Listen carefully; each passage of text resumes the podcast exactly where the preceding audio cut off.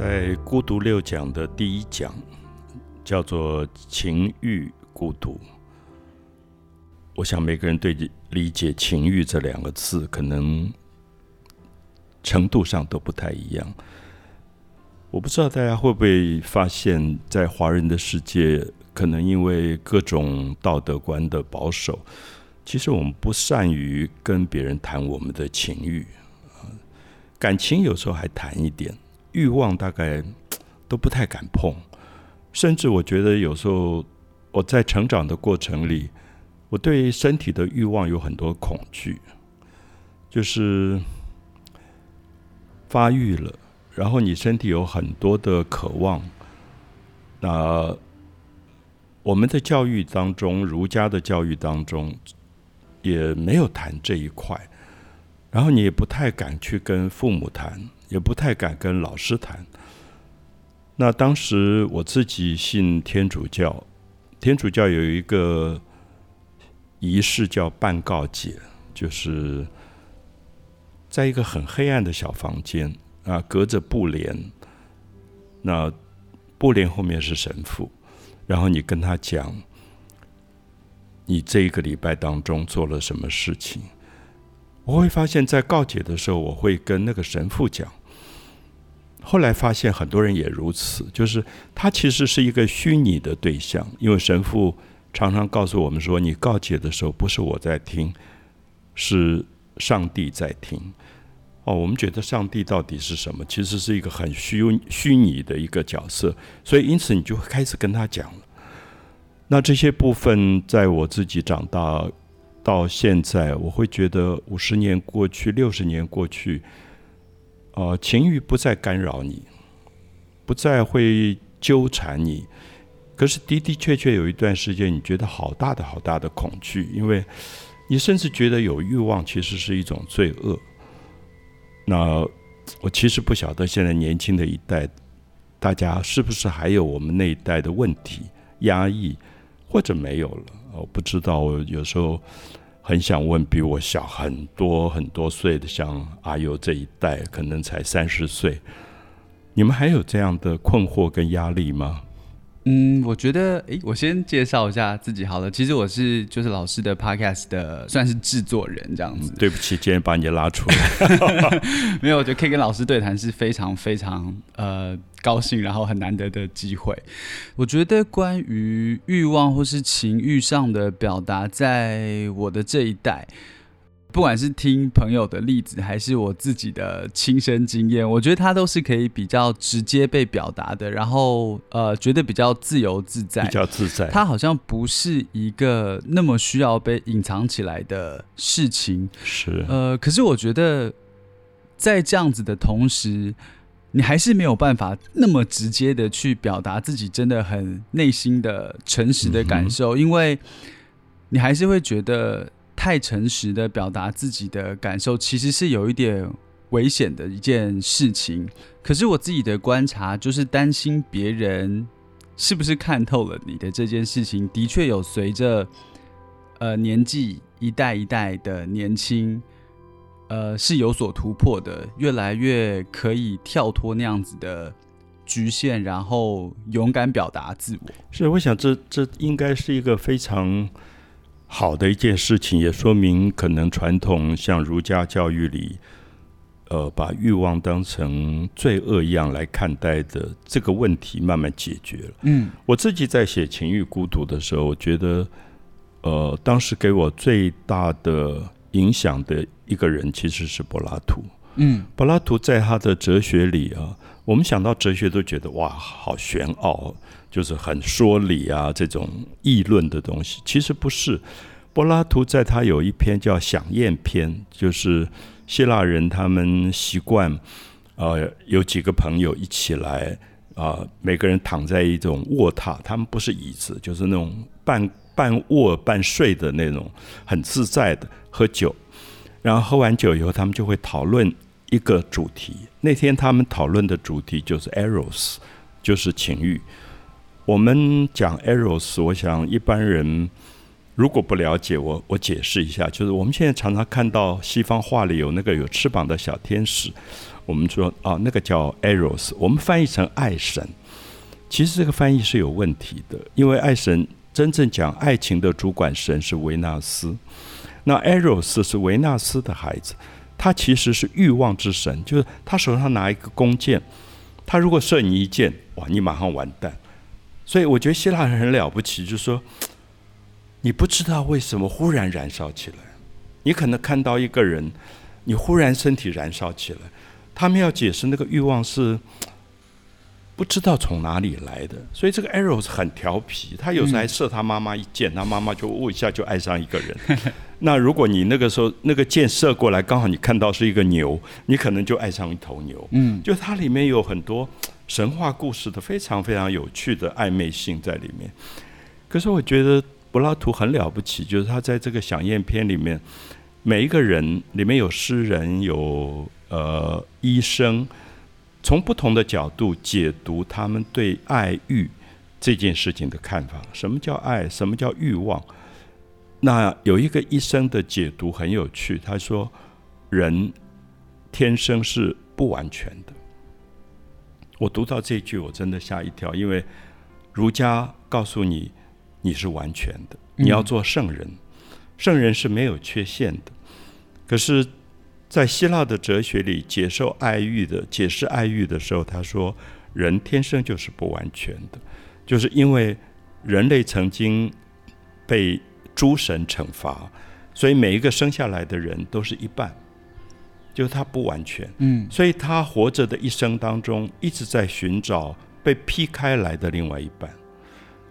啊，我觉得那个那个描述好让我惊讶，就那个寻找的过程非常困难，因为茫茫人海，哪一个是你被切掉的另外一半？然后每一次觉得哇，好高兴找到了，然后拥抱他，然后跟他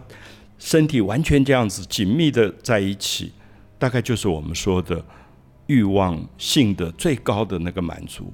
可是刹那之间会忽然一下空虚。发现找错了，嗯，原来那并不是他的一半，是误会，就是可能有百分之五十六十很像，可是有一有一部分还是不是，嗯，所以那个神话我在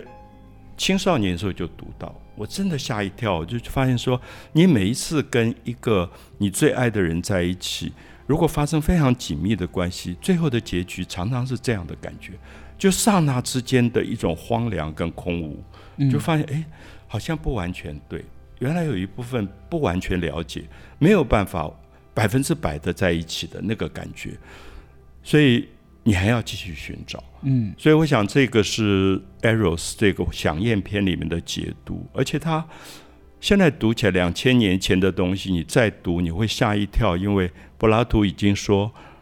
人类早期他有不同的这个性征，那有阴阳人。阴阳人被劈开了，所以一半是男的，一半是女的，所以那个男的会找女的，女的会找男的。可是他说，其实有全全女人跟全男人，他们也被劈开了，所以这一半的男性会找另外一半的男性，这一半的女性会找另外一半的女性。我们在二十一世纪读的时候，真的吓一跳，因为刚好是人类现在讲到的性平权的问题。其实我觉得这方面的东西真的应该从小就，这讲的可能比较夸张，但我觉得它应该被编到教科书里面。因为像老师刚刚提到，在儒家的文化里面，呃，在追求所谓完人的教育里面，其实呃，当我们接受到这个教育，然后往这个方向去迈进，在努力的过程当中，其实你会发现这件事情是不可能的。那在这个过程当中，其实反而你会出现很严重的幻灭感，因为你发现其实要做一个完人，要做一个没有缺陷的人，这件事情实在是太难了。所以，他其实呃，与其让你从小就往这个方向去发展，还不如从小就告诉你说，其实人是不完美的，其实人是有缺陷的，所以你必须要。在人生的过程当中，不管是找到你的另一半，或是找到你喜欢的工作，就任何的事情，让你在有缺陷的状况下可以取得一种平衡，我觉得这个才是真的很需要被大家得到的一些想法。嗯嗯，呃，我想阿友刚刚讲这个东西，其实让我想到说，因为设定了一个圣人的完美圣贤，我一定要做那个完美性，所以一直在挫折当中。因为在追寻的过程，其实知道自己有缺陷，嗯，那知道自己有缺陷做不到，所以有挫折感跟幻灭感。可是我觉得更严重的问题是，最后他会作假。没错，他在大众的面前，他就伪装成一个圣贤。嗯，所以我们就发现，哎，我们社会里常常有这一类的故事：某一个人政治上的巅峰，然后他就是完美无缺的，没有任何缺陷。可是他去世以后，很多事情就被挖出来，你才知道他其实并不完美。嗯，可是那个缺陷其实有时候反而让我更感动，就是说，对，他才像一个真的人。那我就很希望说。呃，我的我很庆幸了。我觉得我在青少年时候读到柏拉图的《响宴篇》，嗯，我读到 Eros，他告诉我说人是被劈开来的，不完全的，所以一生都在找另外一半。那我希望我们二十一世纪了，在华人的世界，可以用这样的故事去跟。我没有说他要打败儒家，我希望他跟儒家平衡，嗯，就是他能够。呃，我也许没有像阿佑这么 有希望、有信心的说把它编在教科书里。不知道哪一天我们的教育部才能做这件事。可是我希望我们至少可以把它当课外读物。嗯，所以在读儒家的这种圣贤论之余，老师带着孩子读一点柏拉图的 Eros 的这个教育，知道人多么不完美。嗯，然后人这不完美是正常的状况。而我们一生在努力这个不完美当中，努力挣扎着去走向完美，这才是人的价值所在。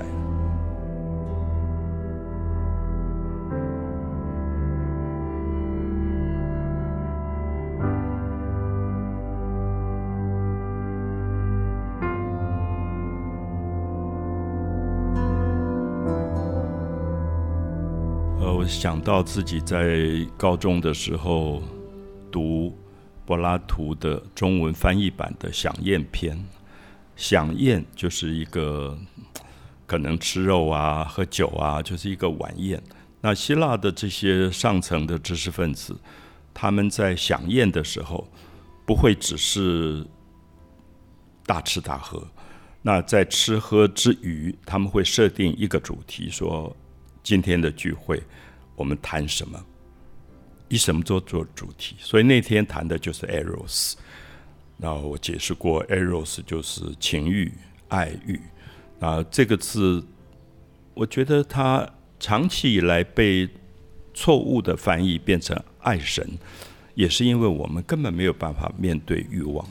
我们很难了解有一个神是主管欲望的，好像我们的神也是完美无缺的。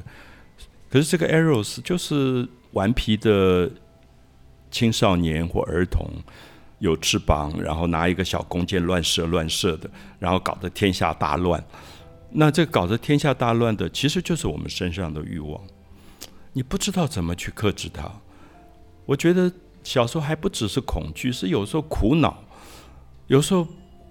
甚至恨自己，说我怎么会如此情不自禁。我怎么会如此克制不住那个欲望？因为可能几分钟欲望过了以后，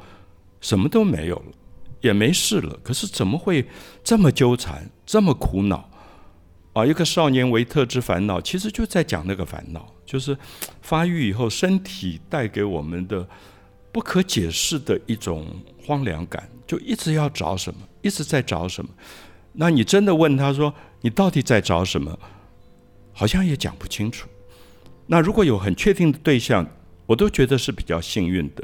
你可以写信给他，你可以 email 给他，你可以跟他追求，即使失败，我觉得还是有对象。我不知道大家会不会觉得，有时候那个情欲是没有对象的，他好像只是自己的燃烧。所以后来我读到佛经里面的句子，我也很惊讶。佛经说：“世身如焰。”这个身体像火焰一样，从可爱生，从渴望爱而有了这个身体。那这也是印度的佛经里面对欲望有这样的一个深沉的解释，就是好像一种无名之火在在燃烧你。那可是这么激烈的燃烧，如果你一旦去找到对象，想要紧紧紧紧的抱住那个身体，再也不要放手，因为你知道那个欲望燃烧的荒凉、孤独的痛苦，你就不想放手。可是你越抱得紧，越觉得完全是孤独的，因为越抱得紧，越发现。原来自己以为的百分之百的理解，其实是误会，是一种误解。那有点像宋朝诗词里写“众里寻他千百度”，就是找不到。好像蓦然回首，那人却在灯火阑珊处。好像在了，可是，在灯火阑珊处是没有紧紧抱着。在紧紧抱着之后。我觉得那个荒凉感是我在《情欲孤独》里特别想要讲的。那我不晓得，我很少听到朋友跟我谈这一方面问题，就是说，即使亲如最亲密的爱人、夫妻，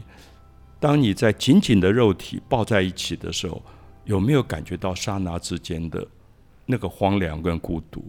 那我不晓得它是不是一个永恒的问题，因为在我那一代，我自己身上有过。那我想，二十一世纪这一个时代，也会感觉到这个荒凉跟孤独吗？我觉得其实那个荒凉跟孤独的感觉，好像是不分世代跟年龄的，因为其实，在跟另外一半就是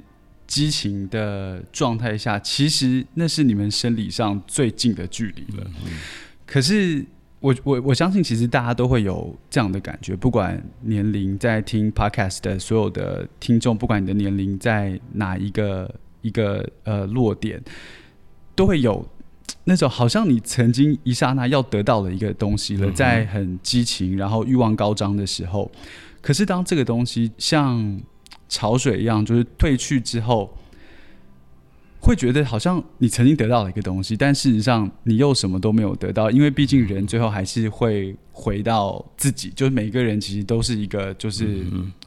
不管在生命里还在生活里，其实你就是最后都是孤独的一个人。可是我觉得这样子的感觉对我来说，或者我想对于比较新时代的年轻人来说，我不认为它完全是一个。荒凉的感觉，因为我觉得他其实有他可以去体会跟享受的一些情绪在里面，因为它是属于一种很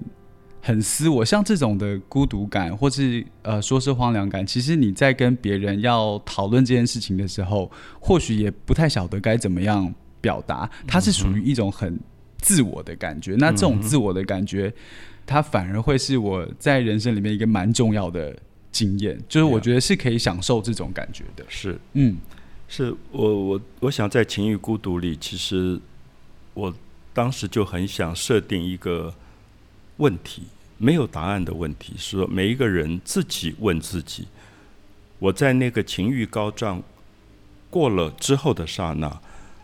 他有享受，有圆满，有满足，可是同时有没有孤独感？就是刹那之间生出来的一个孤独感，因为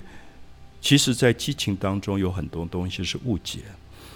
那我觉得这个部分我很害怕跟朋友谈，是因为有时候你会觉得这么亲密的一对，你不应该去碰触这个问题。那如果你跟一个人三十年、四十年夫妻、爱人那么好的关系在一起，你去询问这个问题。好像很不道德，可是我觉得这个问题，我今天我真的也不想问答案，因为我觉得是每一个人问自己，就是在最好最好，你认为你世界上无可取代的那个对象的激情当中，会不会有刹那之间的那个孤独感？那我觉得那个是我一直在问我自己的，就是有点像法国的人类学家，他们后来说，其实，在动物的世界。在他每一次性的高潮之后，他其实会有一个很奇怪的孤独感。那那个孤独的感很难解释是什么，就是你在爱一个对象、欲望一个对象、拥抱一个对象的同时，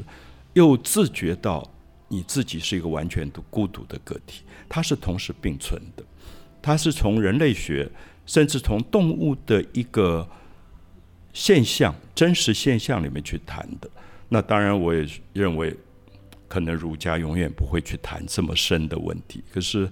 现在西方像法国的人类学家，他们其实是触碰这个问题的，因为它很容易测定，就是你在一个某一个欲望的高潮之后，你出现的一个巨大的空虚，也许有时候时间很短，一下就过去了。可是那个那个部分还是存在的，就是我会问自己说：我我是。自始至终，好像还是一个孤独的个体。那他其实并不违反我去爱另外一个人，甚至像柏拉图在《想宴篇》最后，他其实是希望经由这个 eros 的了解，一步一步升华到最后精神上的一个爱。所以，如果大家读到《想宴篇》的结尾，你就会蛮惊讶的，就是这里面那个俊美、年轻、青春、俊美的。诗人去拥抱柏拉图的时候，柏拉图说：“我要的不是欲望。”所以那个时候，我们已经知道说，柏拉图其实在这里还是希望带领大家通过视身如焰的那个燃烧、那个激情。他不否定这个激情，可是他希望这个激情最后还是能够升华，升华到一个更高的、更长久的你跟人的相处。所以最后的结尾，其实我当时一直觉得那个画面好惊人，就是是这个《响宴篇》里的年轻诗人拥抱着柏拉图睡睡着了，好像进入到一个安静的世界。可是我想，那个大概对好多好多年轻朋友，恐怕是一个 很漫长的一个一个煎熬。就是说，嗯，我们年轻时候其实很难相信说。人真的有那个部分，可以这样拥抱着而没有欲望的。其实我觉得，呃，刚才提到的在激情之后的那种荒凉感，我自己觉得它的原因啊，会不会是因为在激情的当下，它有就是生理上跟肉体上面的刺激，那种快乐是像潮水一样，就是它来得快去得快，呃，会有这样子的荒凉感，是不是因为你晓得像这样子的快乐一下不见之后？你很快又要回到你原本的现实生活里面，那种有一点枯燥，然后自己有点呃，好像被所有社会的枷锁给绑得无所遁形的生活当中，是这个东西产生了后面的这种荒凉感，就像是可能出国回来之后，其实也会有类似的那种感觉，就是当快乐一下不见，你要回到现实的时候的那种感觉。我我记得在。很多女性都经验过医学上叫做产后忧郁症，就是你怀胎十个月，然后有很多的想象，很多的满足，就是怀里面有一个新生命，身体里有一个新生命，然后在生产以后，经过一个剧痛，这个婴儿诞生了。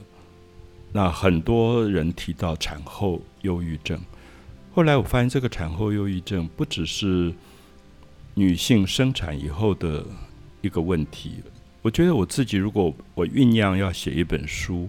酝酿了很久，十万字，最后书写完，我也有一个忧郁症的时期。我觉得人的生命本来就是在一个高潮低潮的一个过渡当中。那我们如果面对大海，潮水涨，潮水退，潮来潮去，其实是对人生的学习。他一直在那个高潮上，其实一定要准备一个往下的这个过程。可是，也许我们在激情里有时候没有准备这个这个部分。所以，我觉得，如果用柏拉图的响应篇来看，这些被劈开的一半，找到另外一半的欢乐、开心那种。圆满跟快乐，他要怎么准备？下一刻可能又要回到现实，因为现实其实不是浪漫的，也不是激情的。嗯，我们必须要面对那个部分。那我想，这样的两个东西的交配，是不是会是一个比较完美的一个人生？总之，我觉得我们现在的伦理其实是一个非常刻板、非常固定的伦理，常常是社会一个约定。俗成的习惯最后构成的一个伦理，可是这个伦理不见得没有其他可能。嗯，我们应该让伦理充满创意，尤其在年轻一代，到了二十一世纪，你不见得要遵守我曾经奉为教条的伦理，你应该去创造你们认为住在一起两个人相处的最好的一个伦理。我相信阿佑这一方面，我相信接触更多的年轻朋友，一定有不同的经验。对，其实最近有一个新闻，我想应该很多人也都看到了。我看到的时候，其实心里是还蛮蛮蛮高兴的。像老师刚才说的，因为在伦理上面，我觉得它是一个还蛮呃突破性的一件事情，就是。新演员跟新垣结衣就是月薪娇妻的男女主角，后来真的就结婚了。然后他们现在的婚姻关系，他发发明了一个新的名词，叫做分居婚。嗯哼，对这个分开居住的婚姻，对，没错，太好了。他们住在同一个社区里面。我不太确定是不是同一个大楼里，但总之是两户。然后平常他们其实是自己住在自己的家里，各自独立。对，然后有时候或是特别的节日的时候，才会到对方家里过夜或者是约会。然后呃，当比如说约会或是相处完了之后，还是会回到就是自己的家里面过自己喜欢的日子。是，我想将来的伦理它的可能性非常非常大，所以我觉得二十一世纪今天。二十岁、三十岁的年轻人，其实有很大的挑战，就是不要再去遵循上一代可能已经遵循了很久很久的刻板的伦理。你可以创造新的伦理。这个新新的伦理一定有一个原则，是说保有相处在一起的温暖，彼此照顾、彼此依靠的温暖。可是同时，同时保有个人的独立的空间跟时间。我想它才是圆满的，可是要完成当然不容易，它中间一定有很多很多需要磨合的这些过程。可是我们应该期，其实我希望阿佑讲的这个故事可以真的变到我们的教科书。我觉得让让孩子们思考将来的新的一种生活关系，因为我们的伦理已经其实旧的伦理早就已经破碎了。那除非你要很保守的、顽固的认为它还存在。我小时候父亲、母亲，然后我三个，我们家三男三女，这种八个人相处的家庭，我想现在年轻一代已经不太存在了。他可能就一个孩子或两个孩子，所以现在的家庭，比如说我们以建筑空间来讲，它的三房两厅啊，或者两房一厅啊，其实都在一直在调整新伦理。那将来如果有一个分居婚这样的一个制度出来，它也可能是另外一种一种新的伦理。而且我不晓得，我们宪法应该没有规定婚姻一定要住在一起吧？所以分居婚为什么不可能呢？那多去想一想看。那两个人相处在一起最好的方法，三个人、四个人相处最好的方法，都是我们应该要祝福的。那我觉得不要先去把它定为只有一种可能性，那个是最危险的。